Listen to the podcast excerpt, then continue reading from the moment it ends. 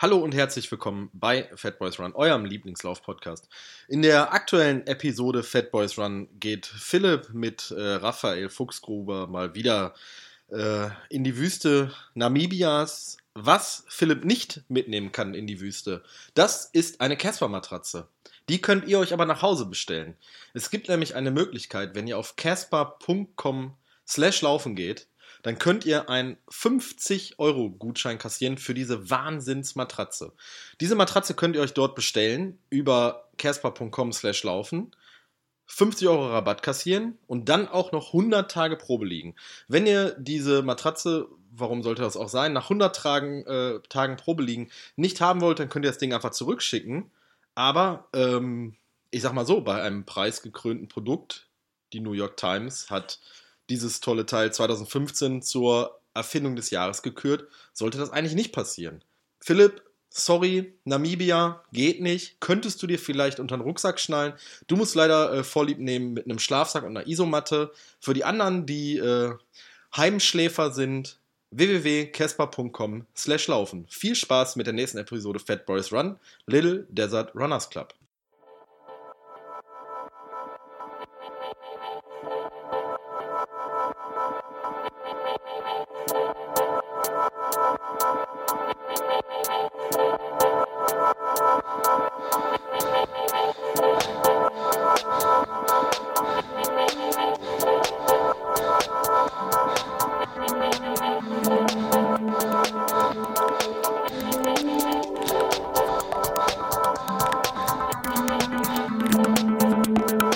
Boys Run, der Joggingcast mit Philipp Jordan und René Kreber.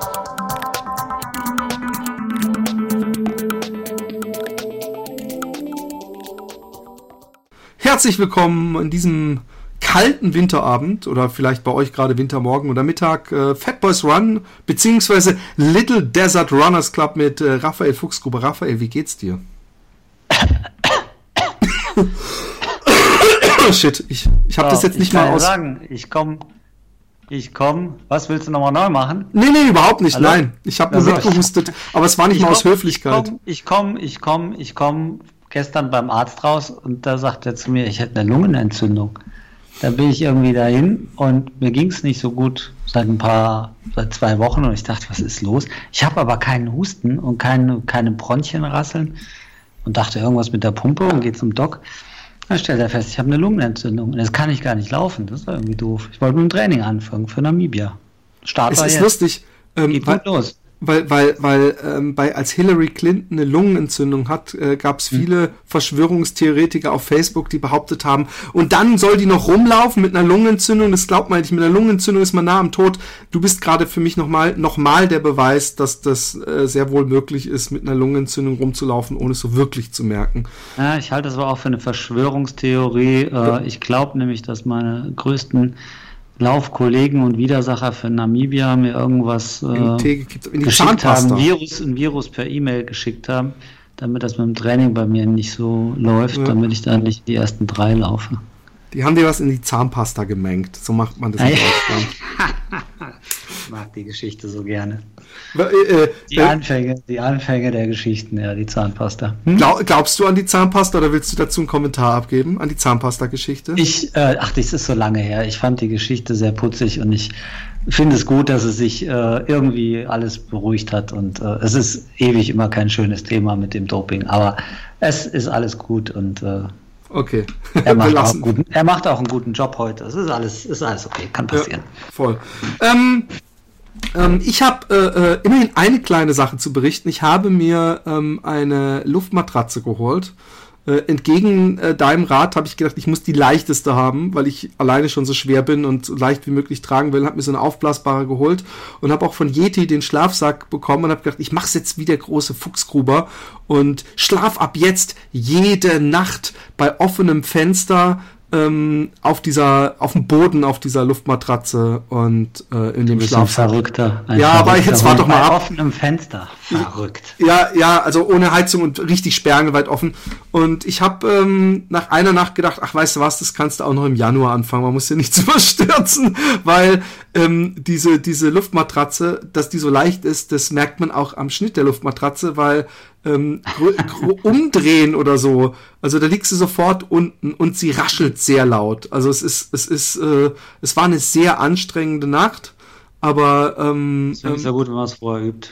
Und das mit dem Rascheln ist natürlich nicht nett für die, für deinen Zeltkollegen, aber so ist es schon mal. Mein Problem mit diesen Luftmatratzen ist ja, dass wenn die kaputt gehen und die sind natürlich, weil sie so leicht sind und alles extrem leichte Equipment, ob das Schuhe sind oder Rucksäcke, oder äh, äh, Isomatten. Äh, das ist natürlich dann auch empfindliches Material und wenn die erstmal irgendwo am Boden gelegen hat, da kommt von unten eine spitze Wurzel durch den Zeltboden, dann ist das Ding im Eimer und dann kannst du es da natürlich nicht reparieren. Und dann liegst du da, deswegen bin ich Freund von denen. Ich habe die früher auch gehabt und musste dann in Jordanien mal nach zwei Tagen wegschmeißen, habe den Rest des Rennens auf dem nackten Boden gelegen und es war da sehr felsig, also muss es auf dem Fels schlafen, das ist doof. Deswegen bin ich Freund von den anderen Matten. Aber das mit dem Üben und Adaptieren, das macht ja jetzt an Weihnachten noch gar nicht so viel Sinn. Du sollst dich ja dran gewöhnen vorm Rennen. Das heißt, wenn du dich jetzt dran gewöhnst, dann ist das vielleicht bis Ende April wieder vergessen. Da nee, ich dachte, ich schlafe einfach bis Ende April äh, so durch, durch und fühle mich gut. dann in der, in, der, in der Wüste wie zu Hause.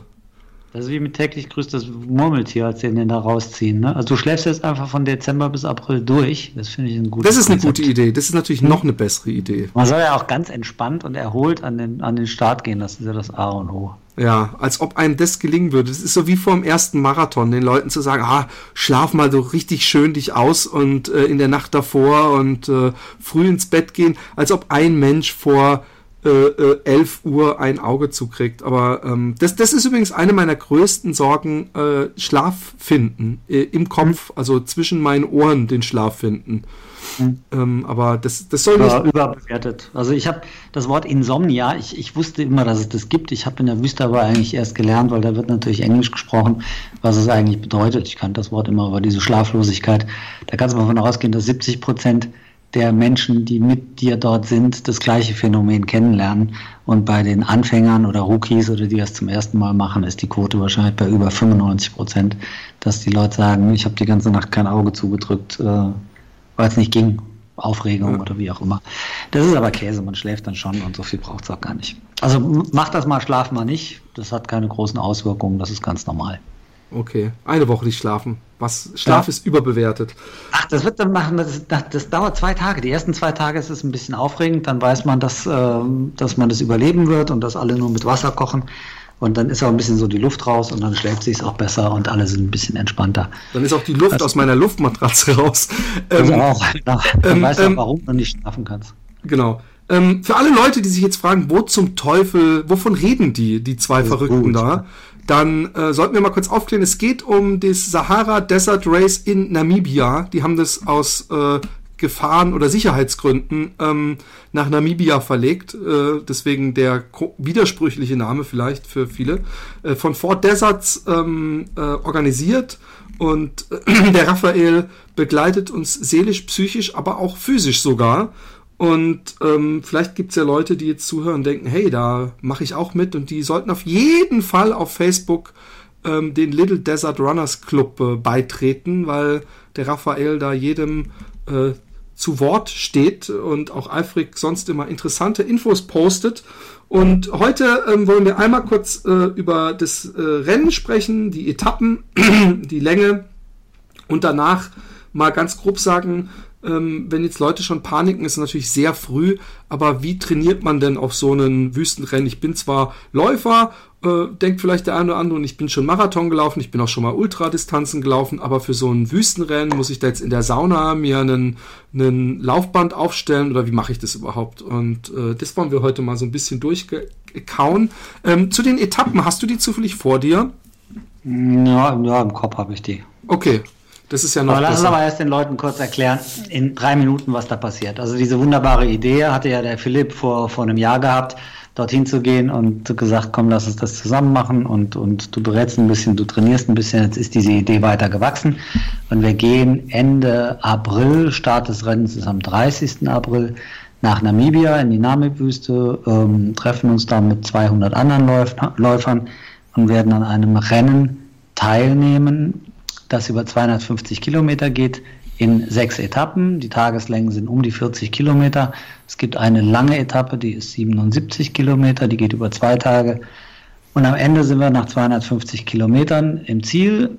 Alle 40 Kilometer ist die Tagesetappe vorbei. Wir kommen in ein Camp, wir leben in Zelten, schlafen auf dem Boden, kriegen heißes Wasser und alles andere und Wasser unterwegs auf der Strecke, alle 10 Kilometer ist ein Checkpoint, da gibt es frisches Wasser. Alles andere, Essen, Schlafsack, Klamotten, Sicherheitsausrüstung, tragen wir im Rucksack mit uns rum, der am Anfang um die 8, 8,5 Kilo wiegen wird und jeden Tag leichter wird, weil wir unseren Rucksack Stück für Stück aufessen, weil da auch unsere Nahrungsmittel drin sind. Das, so jetzt hole ich mal Luft mit Lungenentzündung. So lange reden am Stück geht ja gar nicht. Ähm, das ist das Rennen. Das gab es von früher in Ägypten. Seit zwei Jahren ist es jetzt in Namibia, weil Ägypten ein bisschen unsicher ist. Und daher gehen wir hin. Start 30. April. Wer mitkommen will, kommt rüber in den Club, Little Desert Runners Club. Wir sind in dem Club schon über 100 Leute. Ich denke mal so 15 haben wir jetzt zusammen die Feste dahin wollen und das machen wollen.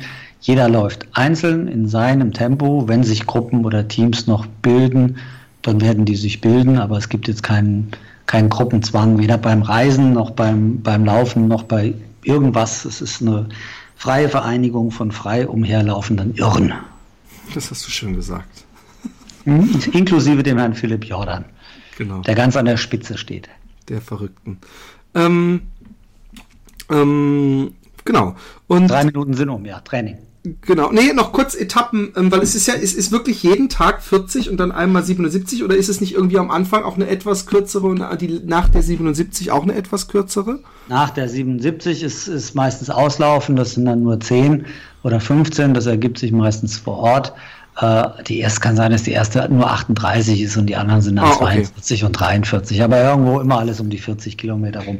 Das kannst du in der Wüste eh nicht genau bemessen, weil Fakt ist, du kannst 40 Kilometer Gelände haben, was du irrsinnig schnell laufen kannst und du kannst 40 Kilometer Gelände haben, wo du nachher eine ganze Stunde länger brauchst. Das siehst du den Kilometern vorher nicht an. Deswegen irgendwas um die 40 reicht als Info.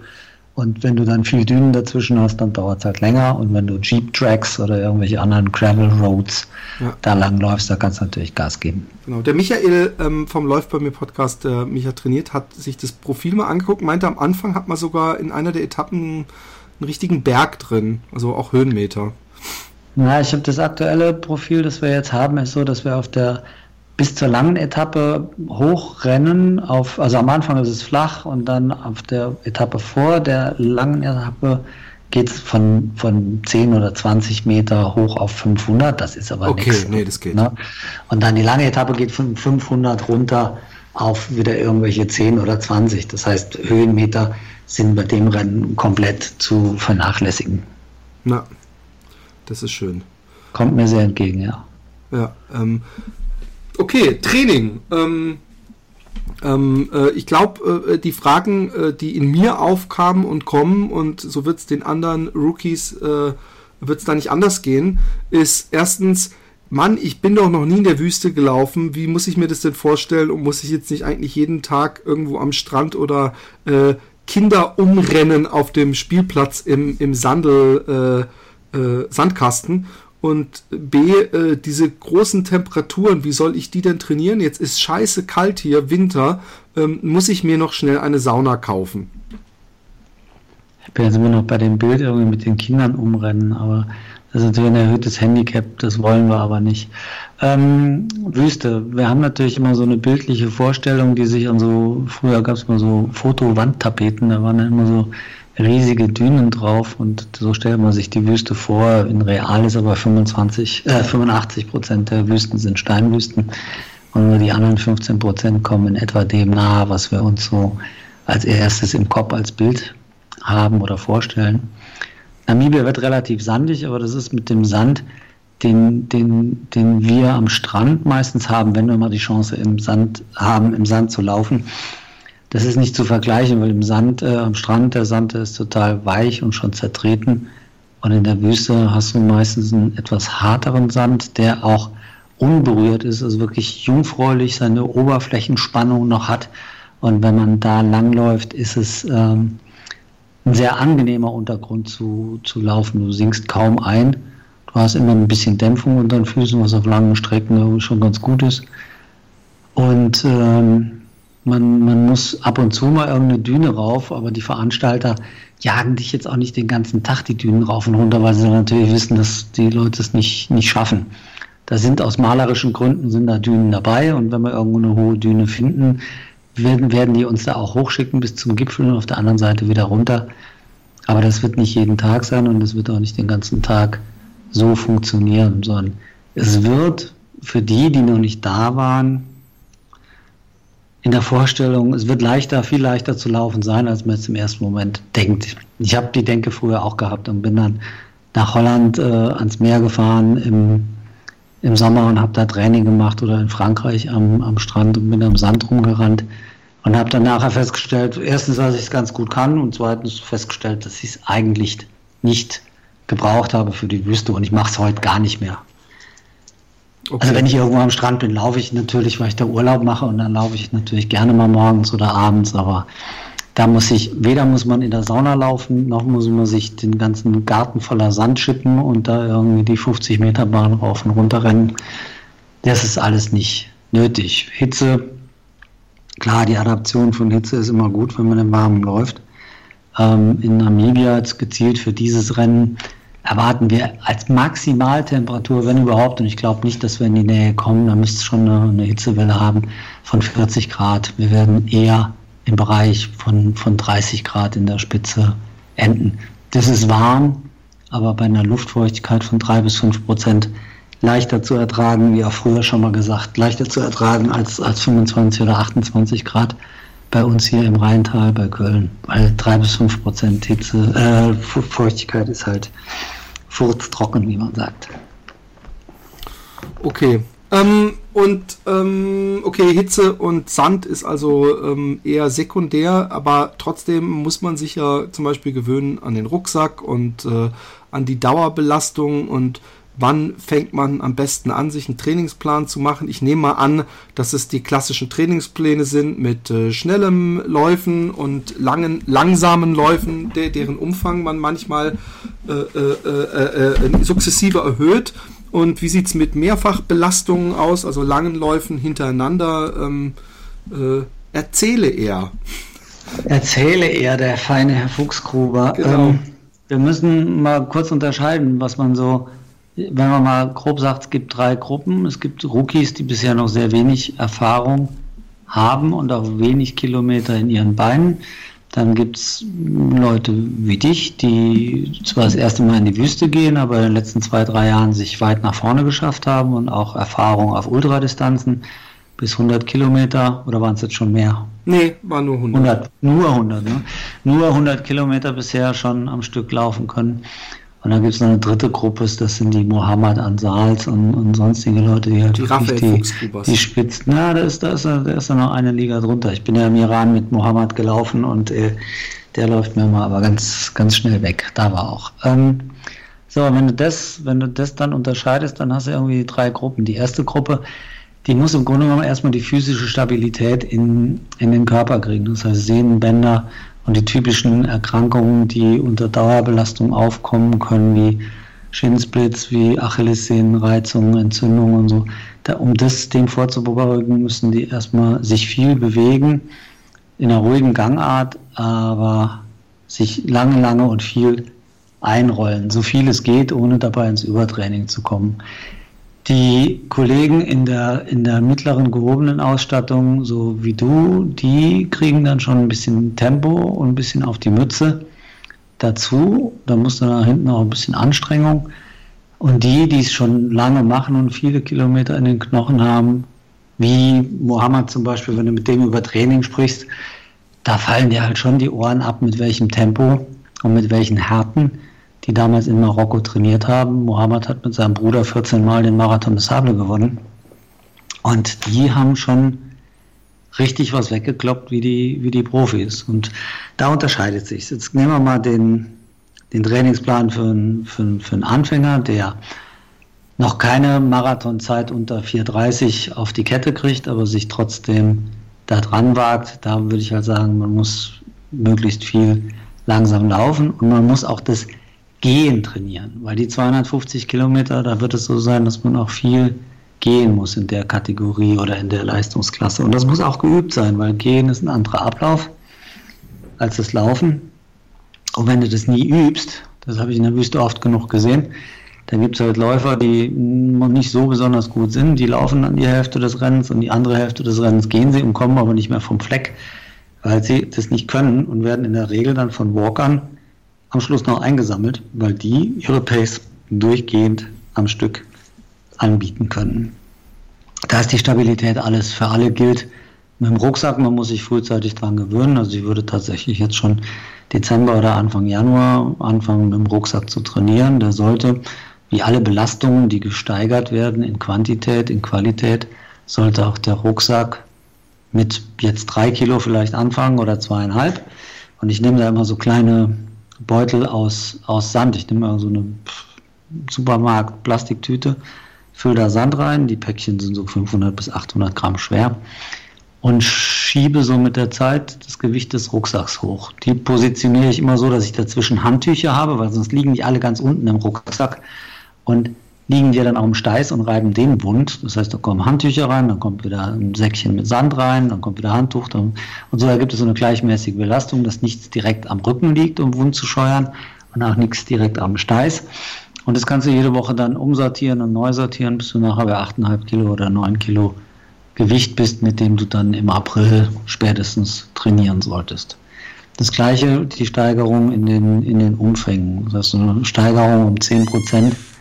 Ah, da quietscht was. Irgendwie eine Steigerung um 10 Prozent in der Woche ist, ist schon okay. Das heißt, wenn ich in der ersten Woche 40 schaffe, dann, dann, oder was auch immer, dann nehme ich in der nächsten Woche 45.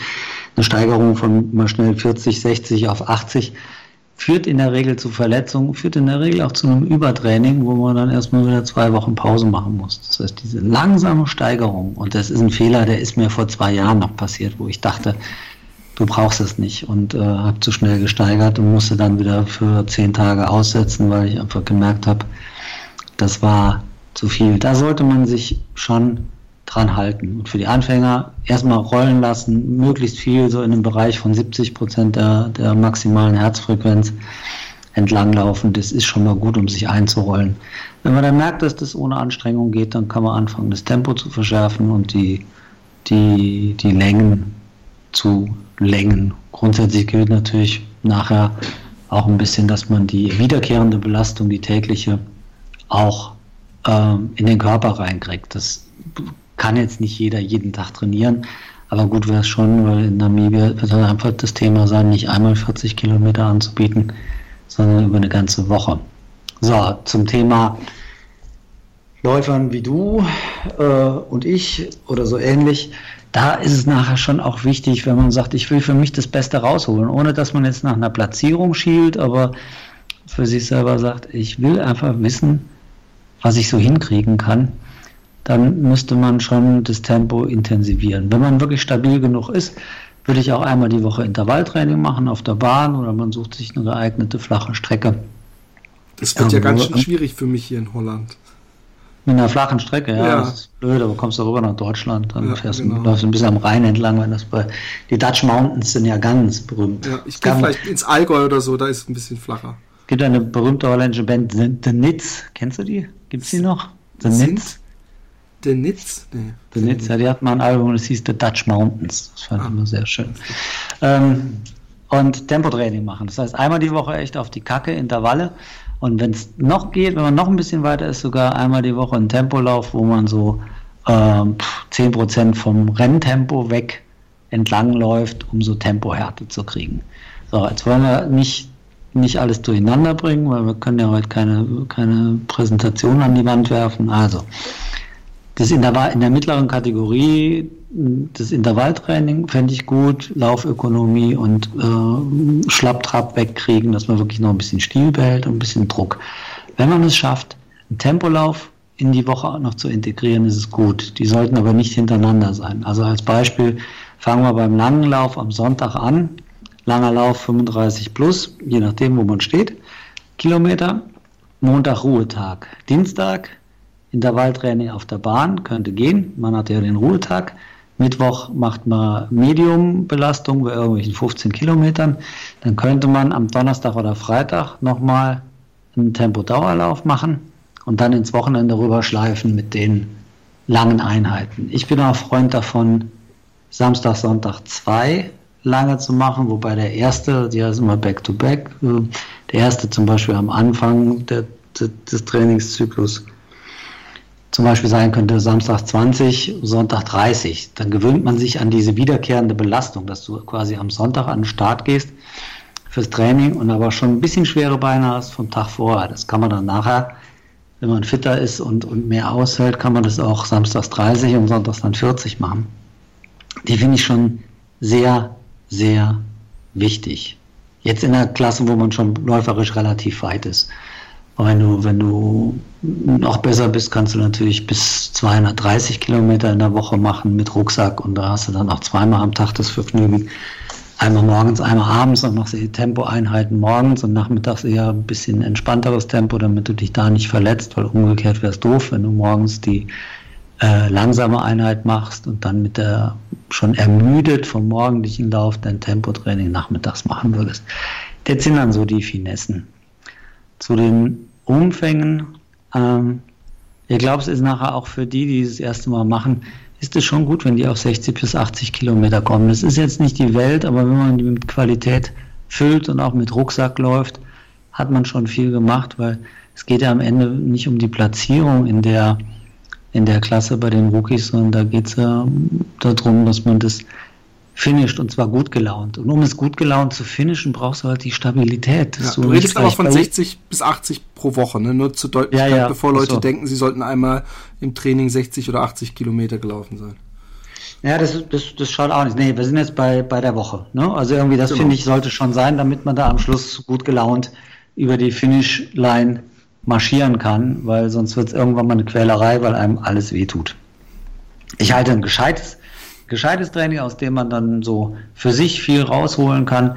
Nachher in den Belastungswochen, dass man so 120 bis 150 kommt, das finde ich schon so einen gehobenen Anspruch, den man an sich haben kann, den man in irgendeiner Weise natürlich organisieren muss, mit Arbeitswelt, mit Familie, mit, mit was allem da noch dranhängt, aber so bis 140, 150 kommt man meistens irgendwie, wenn man es will. Drüber wird es schwierig, weil dann brauchst du zwei Trainingseinheiten am Tag, weil bei 200, da geht es einfach nur noch, dass du morgens irgendwie 15 oder 20 machst und dann abends das gleiche nochmal. Das ist dann im normalen Ablauf schwer unterzukriegen.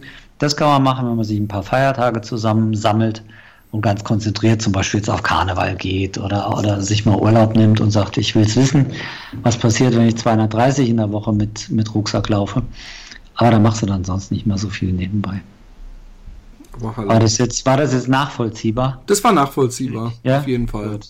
Das habe ich denn vergessen. Also Rucksack steigern. Umfänge, also ja. Ähm, ich, es gibt so zwei, zwei Belastungsmodelle in meinem, in meinem Kopf so über die Jahre. Früher habe ich drei Wochen intensiv gemacht und eine Woche ein bisschen runtergefahren und regenerativ, damit der Körper sich erholen kann.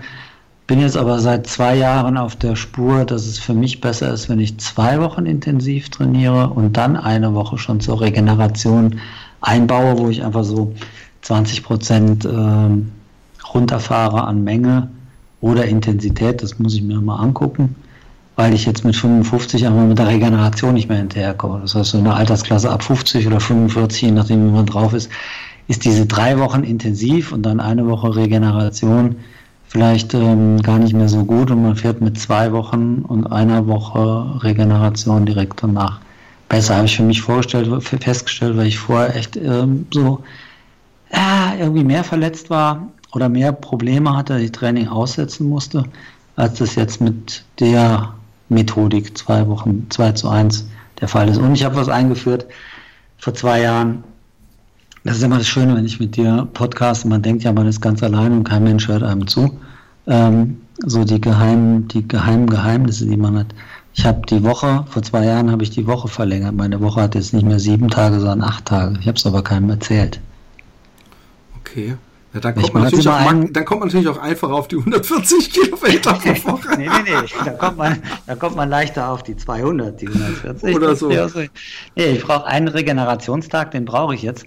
Den habe ich vor fünf Jahren noch nicht gebraucht. Und dann kam ich jetzt aber beim Rechnen immer durcheinander, um das mit früher vergleichen zu können. Und dann habe ich die, die Woche einfach um einen Tag äh, verlängert. Das heißt, ich mache sieben Tage intensives Training, auch mal bis 200 mit Rucksack und so, das geht schon. Und dann den Regenerationstag, den zähle ich aber nicht. Das ist dann quasi der achte Tag. Und dann fange ich wieder von vorne an. Und dann habe ich letztens ein Interview gelesen mit dem, mit dem Gewinner vom Boston Marathon, diesem Map Keflezigi, ja, ja. ja, wieder ausgesprochen wird, genau. Und der hat das auch eingeführt. Das wusste ich aber nicht. Also das habe ich nur gelesen. Ich habe mir das selber ausgedacht. Das hat er sich aber auch ausgedacht, weil er gesagt hat, ey, ich bin jetzt fast 40. Ich glaube, beim Boston Marathon war 39 oder so.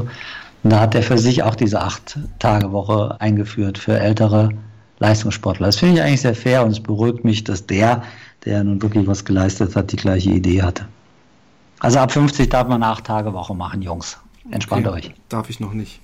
Nee, du nicht. Du musst noch ran. Habe ich noch einige Jahre vor mir. Mhm. Ähm, ähm, ähm, was man natürlich nicht äh, trainieren kann mehr jetzt, ist äh, Kleidung. Also ähm, ähm, jetzt wenn also ab März trainieren. Also März hat es immer die ersten, die ersten Tage, immer, immer, die ersten Tage, wo es 20 Grad hat. Und dann kannst du auch wieder mit kurzen Sachen rumrennen und dann kannst du das alles noch ausprobieren. Das kriegen wir hin. Gut. Jetzt ähm, im Moment natürlich nicht klar. Ähm, äh, dann hast du das letzte Mal, ähm, haben wir auch über das Essen gesprochen und du hattest erwähnt, dass du auch, äh, dass es auch nicht verkehrt ist, auch das in Anführungszeichen zu trainieren. Ähm, machst du das parallel äh, einfach nur mal oder machst du es einfach vorher irgendwann mal einfach das Essen gucken, ob man es verträgt und es einem schmeckt oder machst du in diesen Belastungswochen, wie du sie nennst, ähm, in diesen zwei oder früher drei, ähm, dass du dich dann auch in der Zeit genauso ernährst wie im Wettkampf? Ich habe das, äh, ich das früher gemacht, als ich das erste Mal raus bin in, in die Wüste, habe ich alles das, ähm, was dort auf mich zukommt, habe ich zu Hause ausprobiert, inklusive des Schlafen auf dem Holzbrett, wie du das jetzt da vorher zu Beginn des Podcasts geschildert hast, bis auch hin zum Essen, um zu gucken, ob das sich mit dem Magen verträgt und sich einfach einzugrufen. Alles. Das Schlafen draußen, das Schlafen auf hart, äh, das, das Essen, das man zu sich nimmt. Auch das, was man im, im Training sonst nicht macht, dass man sich äh, Gels oder, oder Kohlenhydrate in welcher Form auch immer zuführt, auch das im Training probieren, weil du musst einfach eins zu eins alles abbilden, was nachher in der Wüste passiert, damit du in jeglicher Hinsicht weißt, das funktioniert. Vom Schuh, vom, vom Rucksack, vom Essen. Von mir aus die Ohrstöpsel, die du mitnimmst, dass du auch vorher schon mal übst, mit Ohrstöpseln zu schlafen, weil das, wenn man das sonst nie macht, ist das im ersten Moment auch ein bisschen komisch oder unangenehm. Man gewöhnt sich ganz schnell dran, aber alles zu Hause testen, alles. Das ist gut. Das ist, ich meine, das kennt ja die Leute, die mitgehen, ähm, kennen das ja auch schon von Gels oder, oder Sportgetränken äh, oder Riegeln, die man beim Marathon isst. Da ist ja dieselbe Regel, probiert nichts im Wettkampf aus, was ihr nicht vorher im Training probiert habt. Deswegen ist es gut, jetzt schon damit anzufangen. Und ähm, wollen wir auch kurz mal die Sachen, also es gibt ja, ich glaube, die Claudia ähm, nimmt äh, Rabattbestellungen für äh, Ultrasports entgegen oder sowas, ne? Ja, Claudi ist im, im Team Ultrasports, die kennt ihr alle ganz gut und ich, ich unserem, wir sind jetzt bei unserem Little Desert Runners Club. Da habe ich mich halt um verschiedene Sponsoren gekümmert, für die, die jetzt zuhören. Also wir kriegen äh, für die Starter in Namibia bei, bei Yeti, bei X-Bionic, bei Ride Light, äh, bei diversen, also bei all, allen meinen Sponsoren kriegen wir Prozente beim Einkauf, das bei Ultrasports auch. Wir hatten ja hier Treffen gehabt bei mir, ein sehr schönes Treffen hier beim Siebengebirgsmarathon. Äh, der Paul hatte hier Vortrag gehalten über Ernährung und wir saßen hier mit knapp 20 Mann rum und sind dann, nachher äh, zum Spanier gegangen und hatten einen sehr schönen Abend. Und äh, Claudi nimmt die Bestellung über, über Facebook da entgegen, da kann man die anschreiben und äh, die Sachen werden dann direkt über Ultrasports an die Leute verteilt. Und das ist jetzt halt ein Hersteller, mit dem ich nachdem ich vor vielen, vielen Jahren mal alles ausprobiert hatte, was es am Markt gab, bin ich halt auf Ultrasports gekommen und laufe halt, das ist eigentlich mein, mein das, das Einzige, was noch vom allerersten Tag übrig ist, 2007, alles andere, Schuhe, Rucksäcke, was weiß ich was, äh, äh, Klamotten haben gewechselt, aber Ultrasports ist immer noch dabei, weil es einfach extrem magenverträglich ist und wenn du eine ganze Woche das Zeug futterst, gibt es da schon ganz viele Gels, Und ich habe es oft genug erlebt, wo die Leute ihr eigenes Zeug nicht mehr futtern konnten. Ich und viele andere kommen damit sehr gut klar. Es gibt natürlich andere Hersteller, aber wenn einer sein Leben lang jetzt mit einem, mit einem anderen Produkt sehr glücklich äh, gewesen ist, dann, dann nimmt er das natürlich weiter, ist ja klar. Es gibt noch was, Hauptsache es macht glücklich. Was mir jetzt auffällt, was ich mich äh, öfter gefragt hatte, ja. Ähm, ähm, die größte, das, der größte äh, mögliche GAU wäre ja, wenn man seinen, äh, in meinem Fall äh, Raidlight Rucksack ähm, als Gepäckstück abgibt oder den im Koffer hat und der Koffer verschwindet. Von daher würde ich nämlich ähm, äh, wahrscheinlich meine alles, was ich brauche, nämlich meine Schuhe, meine Ausrüstung anziehen für den Flug und auch den Rucksack als Handgepäck nehmen.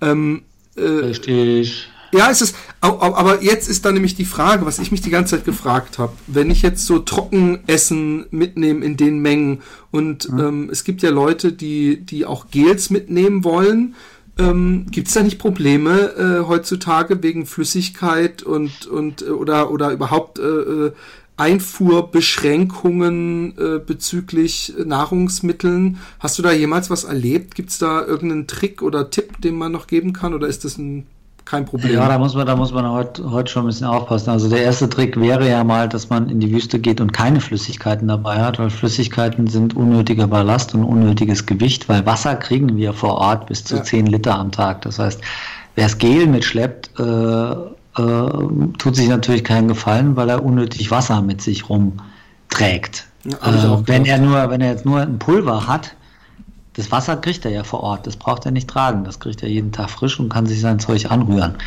Deswegen das mit den Gels, mh, hm, allzu viele Gels würde ich nicht nehmen, weil ich es einfach für Gewichtsverschwendung halte, weil da einfach ein hoher Wasseranteil drin ist. Ähm, bei den Transporten in der Kabine, in Flugzeugen musst du heutzutage schon aufpassen, geht es nicht mehr. Wenn man kein, keine Flüssigkeiten hat, wozu ich rate, aus Gewichtsgründen, nicht wegen der Fliegerei, ähm, dann ist man da schon mal raus. Klar wird so ein Rucksack schon mal auseinandergenommen. Wenn ich da mit dem Ultrabar komme, das habe ich in irgendwelchen Zip-Beuteln drin. Da sieht dann aus, als hätte ich zwei große Päckchen Kokain dabei und äh, da wird das schon mal ab und zu mal rausgewunken und dann gehen die Herren mit dem Hund da dran oder, oder streichen auch mal was ab und stecken das irgendwo in den Tester und dann fragen die dich eh, was hast du vor? Das ist ja ganz grausam. Dann erzählst du denen, dass du in die Wüste laufen gehst und dann sind die eh schon immer ganz baff. Dann holen also, sie die MPs raus Stress. und denken, der Verrückte, der kann uns ja alles erzählen, aber den Scheiß glauben wir ihm nicht. Ja, da fährt er dieses Auto mit dem roten Kreuz vor und die Jungs mit der, mit der Jacke kommen raus und bringen mhm. dich dann nach Meerheim oder wo, wohin auch immer. Ähm, das, das geht, man sollte alles, aber alles, was man braucht bei den acht Kilo, die man da mitnehmen kann ins, in die Kabine, sollte man da reintun. Wenn ein bisschen Essen verloren geht, das ist nicht so schlimm. Essen kriegst du in jedem Land der Welt zu kaufen, aber wenn dein Schuh zum Beispiel weg ist, hast du ein Riesenproblem, weil selbst ein T-Shirt kannst du irgendwie noch ersetzen, aber beim Schuh, genau den Schuh, den du jetzt ein halbes Jahr gelaufen bist, den irgendwo zu finden, das Modell, äh, das funktioniert ja nicht. Ne? Und dann stehst du in irgendeinem Land und kaufst dir irgendein paar Schuhe, mit denen du noch nie gelaufen bist und am zweiten Tag hast du solche Blasen, dass äh, alles blutet. Das, ähm, das kann nicht Sinn und Zweck sein. Also Schuhe, Klamotten und so viel es geht von der Pflichtausrüstung rein in den Rucksack. Ein paar Sachen gehen da nicht rein, weil da ist zum Beispiel ein Messer vorgeschrieben. Bei der Pflichtausrüstung mit dem Messer lassen die dich jetzt allerdings nicht verständlicherweise im Moment nicht ins Flugzeug rein. Das geht dann ins normale Gepäck, aber wenn jetzt ein Messer verloren gehen würde, das kriegt man in Namibia und in jedem anderen Land der Welt, kriegt man das nochmal organisiert. Nur aus Interesse, dieses äh, Messer als Pflichtgepäck, ist es... Äh Warum muss man das haben? Also äh, geht es da um, dass man sich gegen den Wüstenfuchs verteidigen kann? Oder geht es darum, dass man einen Luftröhrenschnitt machen kann, wenn man sich an seinem Powertrink äh, verschluckt? Oder hm? was ist der Gedanke dahinter? Ja, genau. Erst Punkt 1 und wenn man den Fuchs dann erledigt hat, dann den, den, den Röhrenschnitt. Ähm, nee, du brauchst es, um Sachen zu reparieren. Du brauchst es, äh, um, um, um dein Essen auf und zu zu machen, aufzuschneiden. Du brauchst es einfach ständig. Und im Zweifelsfall, wenn du irgendeine, irgendeine blöde Verletzung hast und du bist allein und musst ja einen Finger abschneiden, damit du da wegkommst, wo du gerade bist, dann musst du ja einen Finger abschneiden, dann brauchst du auch ein Messer.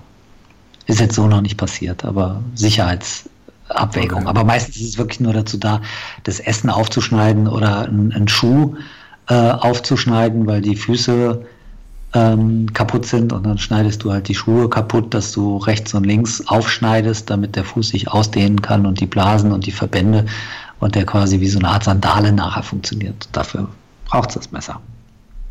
Okay. Krass. Also und wenn, wenn die Schlange dich beißt oder der Skorpion, dann brauchst du das Messer nicht. Braucht man eigentlich so ein, so ein Schlangenset, so, so, so ein nee, komisches Pumpset? Nein, gab es früher mal. Die Dinger sind alle für den Arsch. Das funktioniert überhaupt nicht. Äh, das war früher mal Pflichtausrüstung beim Marathon des Sable und so. Ich habe so Dinger hier noch rumliegen. Albern. Nee, gibt's nicht mehr. Wenn du Kontakt mit der Schlange hattest oder mit dem Skorpion, hinsetzen, äh, Bescheid sagen, du wirst abgeholt und wirst äh, ins nächste Krankenhaus gebracht und die kennen sich äh, mit solchen Fällen dann aus und es wird dir geholfen. Okay. Wollen wir mal also ich habe noch, hab noch nie mitgekriegt, bei, also wir haben noch nie mitgekriegt, dass einer durch Skorpion oder Schlange äh, in der Wüste gestorben ist. Andere Gründe ja, aber nicht. Ich Schlange weiß gar nicht, ob es wirklich einen tödlichen Skorpion gibt. Es doch Skorpione sind vor allem so halt wie ein, wie ein bisschen übler als ein Wespenstich, denke ich immer, aber dieser, der Steve O, ich weiß nicht, ob du den kennst von Jackass, der hatte mal diese Wild Boys Sendung und der hätte sich aber wirklich von allen Skorpionen absichtlich stechen lassen und äh, ja.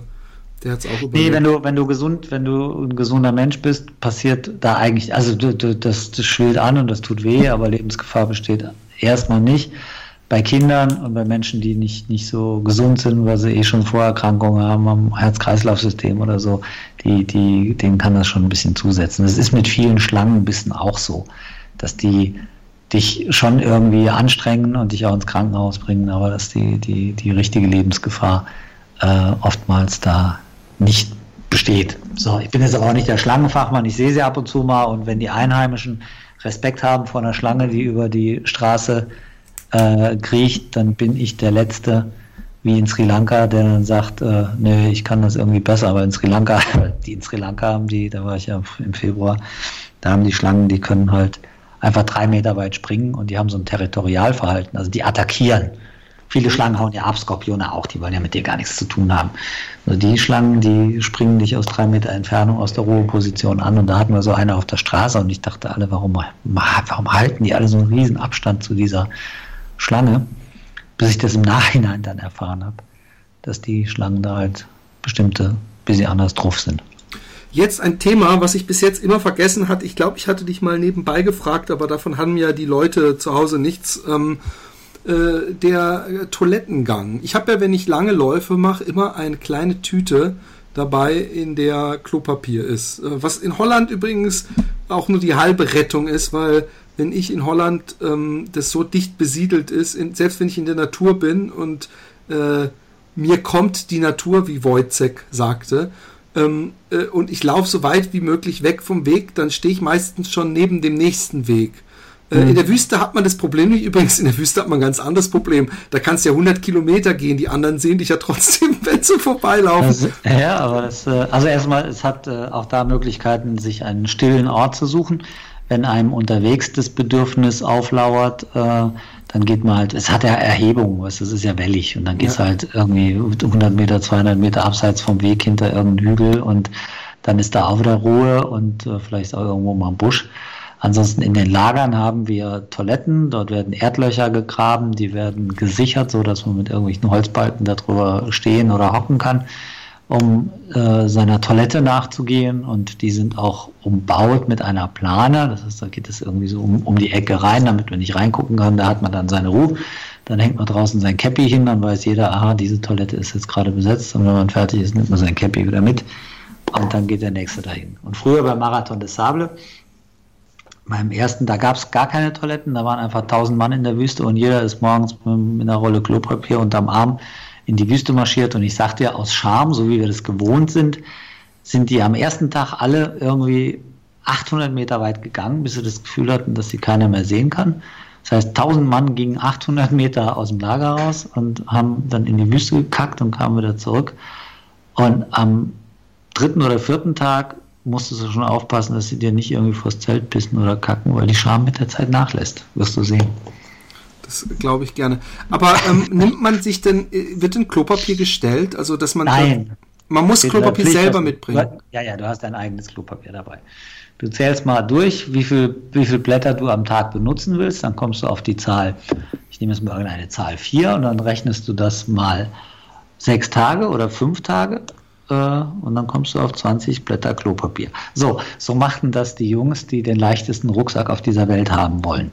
Aber ich bin Mr. Safe, wird, better safe than sorry. Ich habe keinen Bock mehr am Ende indisch die, die, den Po abzuwischen. Ja, aber da könntest du ja noch einen deiner Zeltnachbarn fragen, ob er dir mal fünf Blätter leiht. Aber es gibt wirklich Menschen, die so an das Equipment rangehen und dann die Blätter abzählen, um am Schluss den leichtesten Rucksack zu haben. Ich bin da nicht der Freund von, ich bin schon ein Freund von leichtem Rucksack, aber nicht von 20 Blättern Klopapier, um über die Woche zu kommen. Zumal du kannst eine Durchfallerkrankung bekommen durch, durch irgendwelche Bakterien, die du dir da äh, einpfeifst, aber auch einfach nur durch die, durch die Aufregung, dass du halt äh, erhöhten äh, Stuhlgang der, der etwas dünneren Form hast und äh, da brauchst du dann auch ein bisschen Papier. Ich nehme nie eine ganze Rolle mit, also um jetzt mal ins Praktische zu kommen ich nehme so eine Rolle und wickel die dann halb ab und mit der anderen Hälfte komme ich klar. Und wenn irgendwas ist, die Kollegen rechts und links von dir im Zelt haben mit Sicherheit noch ein Blatt über, weil jeder hat eigentlich mehr dabei, als er braucht. Ja. Aber gut, es ist ja auch gut zu wissen. Aber gut, ich, ich hab, muss mir endlich mal diese Liste mit der Pflichtausrüstung zu Gemüte führen. Ich glaube, das wird noch ein, ein. Das ist eine lange Liste, da sind viele, viele notwendige Sachen dabei. Es ist sehr ausführlich beschrieben, das jetzt hier abzuarbeiten. Das bringt bei 50 äh, Mandatory Items bringt das irgendwie, bringt es nichts. Da ist Kompass drin, da ist das Messer drin, da ist ein Nackenschutz drin, weil es den Leuten halt gerne irgendwie den Nacken abbrennt, weil die Haut da auch sehr empfindlich ist und so weiter und so weiter. Das macht schon alles Sinn, was da, was da drin ist bei den, bei den Lampen. Man sagt halt, man soll zwei Lampen haben, weil es kann halt sein, dass eine ausfällt oder kaputt geht und das kann auch passieren, bevor man dann im Dunkeln da rumläuft auf der langen Etappe, hat man halt eine zweite Taschenlampe, kleine, als Safety dabei, die man dann auspacken kann. Das ist schon alles sehr durchdacht.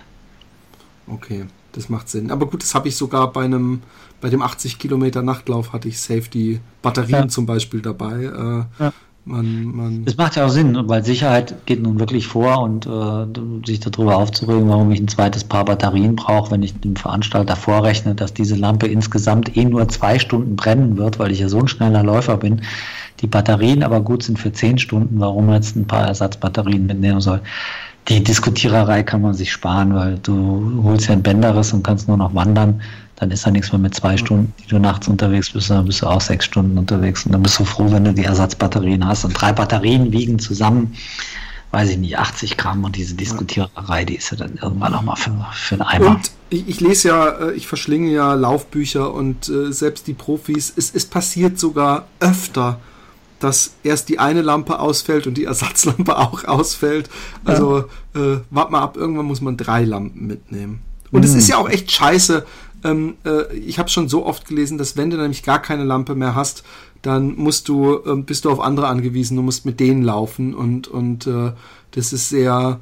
Ähm Aber zwei ist schon gut. Ich habe äh, beim, beim Ocean Floor Race in Ägypten, da sind wir 260 Kilometer am, am Stück gelaufen und am Abend vorher zeige ich meinem Kompagnon, dem, dem Steven äh, äh, aus Belgien, zeige ich meine Lampe und er hält die Lampe hoch und sagt, oh, die ist aber gut, dann fällt sie ihm runter auf den Boden und sie war leider direkt kaputt gewesen. War das zufällig ein direkter Konkurrent von dir? Äh, der, nee, das ist ein sehr, sehr guter Freund mittlerweile. Er war auch, er war auch direkter äh, Kontrahent, weil er war dann, naja, nee, nicht direkt, er war, hat das Rennen sogar gewonnen. Aber wir kannten uns, wir wussten, dass wir beide gut laufen können und dass wir das da in der Sahara auch beide ganz vorne schaffen können. Und heute ist ein guter Freund, der wohnt in Brügge und wir gehen uns ab und zu gegenseitig besuchen und äh, er freut sich immer über unseren belgischen Hund, weil das sein Lieblingshund ist und das ist alles sehr schön, ja. Und äh, sie fiel immer runter und sie war prompt kaputt und ich habe sie, ich hatte zwei Lampen, so als wusste ich, ich muss zwei vorweisen, das heißt, ich habe die vorgewiesen, vorgeweist und man hat mir die abgenommen, aber tatsächlich ging dann beim Start nur noch eine, weil die andere leider kaputt war und wir waren mitten in der Wüste und du konntest keine neue kaufen. So schnell kann es passieren. Ja. Ich muss den Steven anrufen, unbedingt. Tu Mal wieder treffen.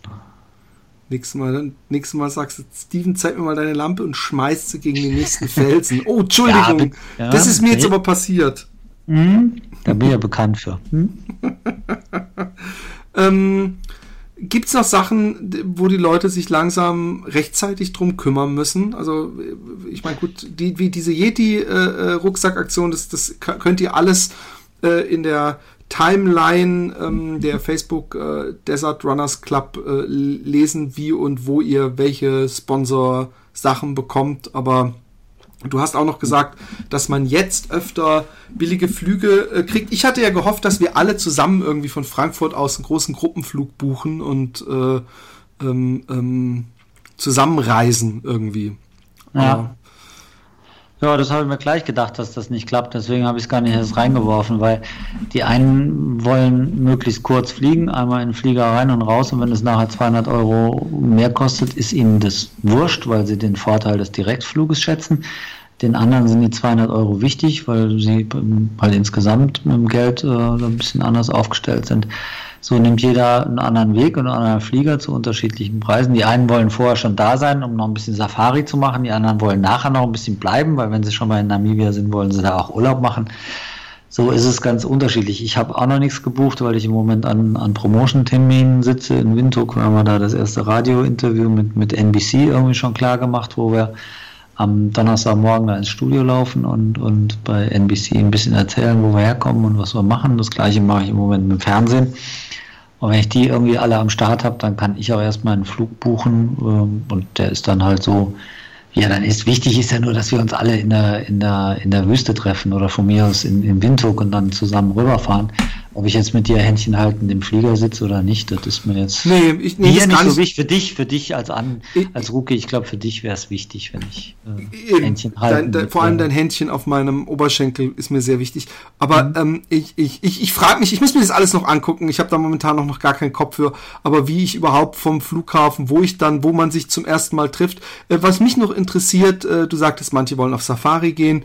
Ähm, aber es gibt ja trotzdem eigentlich äh, für Rookies vielleicht noch mehr als für alte Hasen wie dich ähm, so ein Mindest äh, äh, vorher Anreise äh, Polster von wegen Akklimatisierung, dass man also nicht praktisch am Vortag vorm Start äh, ankommt abends um 10 und am nächsten Morgen startet, sondern dass man sich zwei, drei Tage akklimatisiert. Was ist so die Mindestgrenze? Äh, also, in dem Fall, also ja, in dem Fall, da wir in der gleichen Zeitzone sind, ähm, ist es nicht so problematisch und da wir ja in den beginnenden Winter starten im Mai und ich mal davon ausgehe und nach, dem, was man vom letzten Jahr weiß, dass es die ersten Tage auch nicht richtig heiß wird, hast du auch nicht das großartige äh, Temperatur, den großartigen Temperaturunterschied von Deutschland zu Namibia. Also klar, im, im Ende April hat es bei uns vielleicht 15 Grad und bei denen hat es 28, aber das kann man verschmerzen. Ich würde es in dem Rennen so machen, es gibt einen Nachtflug von Frankfurt. Ich würde Mittwochabend um 10 in Frankfurt in den Flieger steigen. Dann fährst du morgens um 6 in Windhoek raus. Dann kannst du dir da so ein, so ein Sammeltaxi organisieren. Das ist Afrika, das ist alles ganz easy. Da findest du nachher äh, irgendwelche Autos, die dich für 30 Dollar oder 40 Dollar von Windhoek darüber fahren, wo du dann zu mehreren fährst, wo es erstens nicht viel kostet und zweitens du gemeinsam durchs Land reist. Das sind 300 Kilometer, die haben gescheite Straßen. Das ist also kein, kein Riesenaufriss, dann siehst du noch ein bisschen was vom Land. Ich würde also dann quasi donnerstags morgens ankommen. Windhoek selber halte ich jetzt, liebe Windhoeker und liebe Menschen in Namibia, verzeiht mir, aber die Stadt finde ich jetzt nicht so furchtbar aufregend, dass man da einen ganzen Tag bleiben muss. Da kann man auch ähm, direkt runter nach Swapokmund fahren. Dann ist man Donnerstagnachmittag entspannt da. Dann hat man den Abend, dann hat man den ganzen Freitag, wo man sich eingrufen kann, mal raus in die Wüste fährt, mal ein bisschen am Strand langläuft, bla bla. Und am Freitagabend müssen alle Teilnehmer angekommen sein. Da ist dann irgendwie Hallihallo in der Hotelbar und wo man sich über den Weg läuft. Man erkennt sich ja relativ schnell. Und die Gespräche und Kontaktaufnahme beginnt am Samstagmorgen. Ist Check-in im Hotel. Alle müssen ihre Pflichtausrüstung und ihre Unterlagen vorzeigen und jeder wird abgehakt und für gut befunden. Um 12 fahren die Busse raus in die Wüste. Wir müssen ca. 300 Kilometer fahren bis zum Startpunkt, aber auch auf gescheiten Straßen. Das heißt, wir sind nachmittags spät im Lager. Jetzt sind wir bei Samstagnachmittag. Dort werden wir nochmal essen mit dem Zeug, was wir mitgebracht haben. Das ist jetzt noch nicht das, was im Rucksack ist, sondern das kannst du dir nochmal extra packen wollen. Das hat jetzt mit dem Rucksack noch nichts zu tun. Der Rucksack gilt erst ab Sonntagmorgen, wenn wir starten.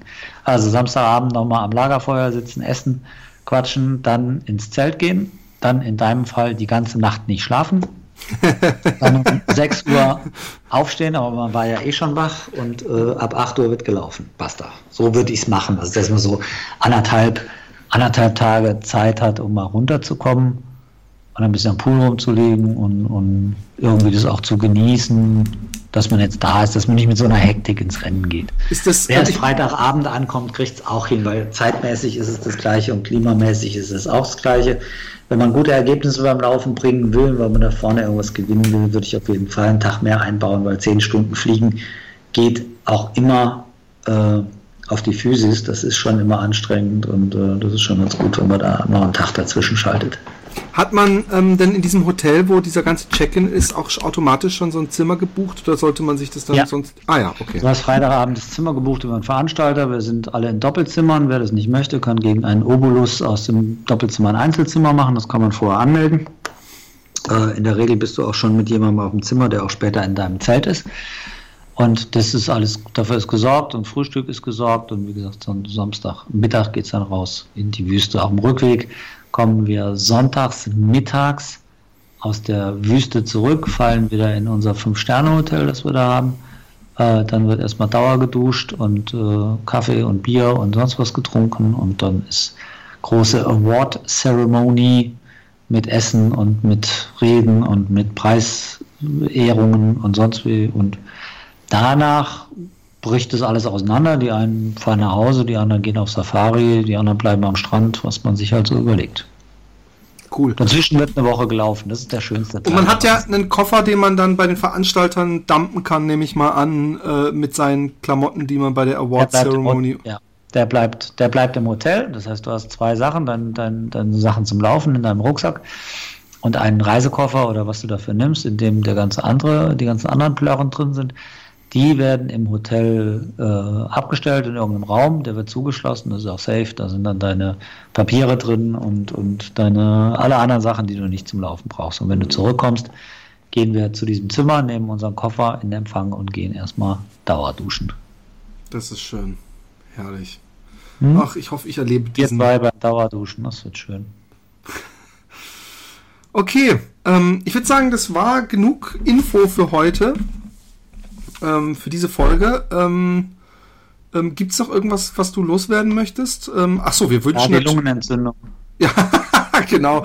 Ähm, ja, erstmal genau, gute Besserung dir, dass du dich äh, schnell auskurierst. Ähm, ein ein äh, gesegnetes Weihnachtsfest und einen guten Rutsch in ein hoffentlich äh, erfolgreiches neues Läuferjahr dir und äh, auch allen Hörern, ähm, äh, allen äh, Wüstenfüchsen, angehenden und alten und äh, Clubmitgliedern.